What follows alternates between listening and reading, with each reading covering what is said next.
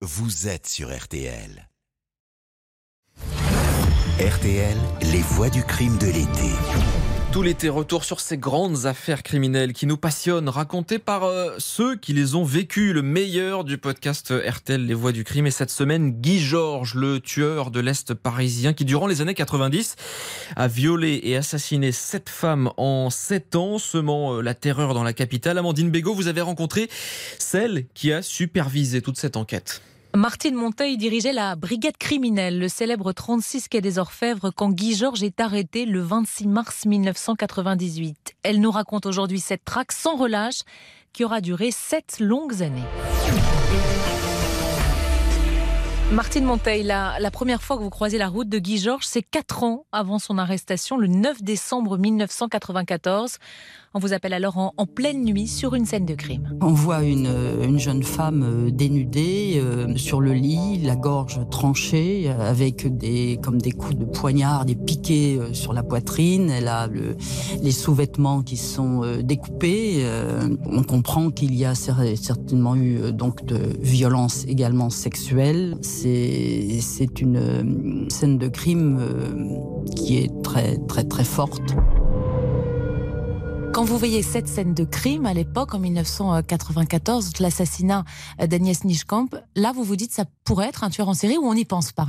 Alors, disons qu'ils euh, ils y pensent parce qu'il y a eu une première affaire en 91 qui est l'affaire Escarfaille et où il y aura quelques similitudes. Et entre la première et celle-ci, deux autres meurtres dans des parkings cette fois-ci. Je dirais qu'on les oublie pas parce que sur ces deux affaires là aussi dans les parkings, il y a euh, cette espèce de rituel, de au niveau du, du bonnet de soutien-gorge coupé euh, au milieu, euh, le slip euh, découpé sur les côtés.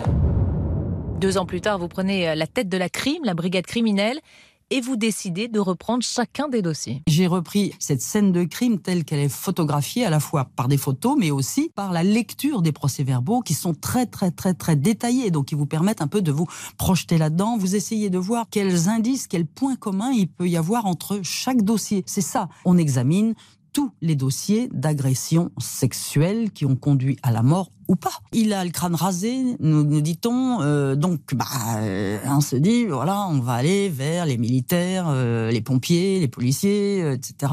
Ça donne pas, mais on n'a pas le droit de ne pas le faire. Parce que, et si ça donnait Et si ça pouvait donner Ne sait-on jamais RTL, les voix du crime de l'été.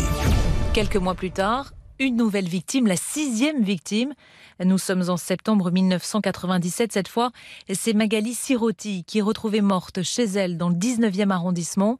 Martine Monteil, vous vous rendez sur place et là tout de suite, vous vous dites quoi? C'est le même homme? Alors, quand je vois le cadavre de cette jeune femme, on se regarde et je leur dis mais c'est pas vrai, c'est lui qui a sévi. Quand vous regardez l'état de la victime, vous avez une réelle signature. Toujours cette gorge tranchée, c'est piqué sur la poitrine, ces sous-vêtements qui sont coupés euh, entre les bonnets du soutien-gorge, euh, latéralement sur le slip, etc. On aurait pu superposer, si vous voulez, les images de ces corps. C'était la même chose, même dans le positionnement du corps.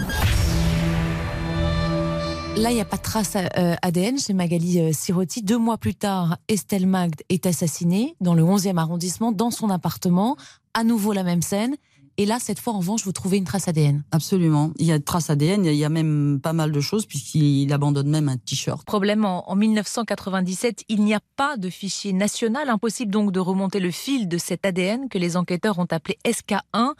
Martine Monteil, vous avez alors une idée comparer cette trace, ce fameux SK1, aux archives de la police.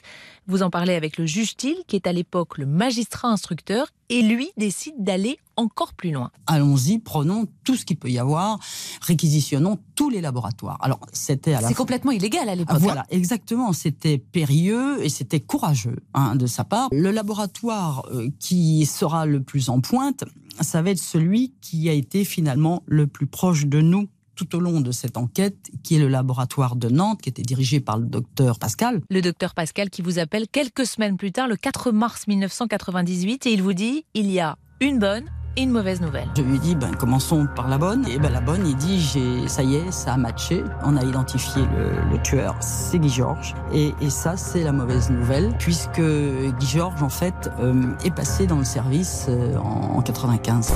Guy Georges avait en effet été entendu trois ans plus tôt dans le cadre de l'enquête sur les parkings, entendu et suspecté, mais relâché faute de preuves, faute d'éléments tangibles.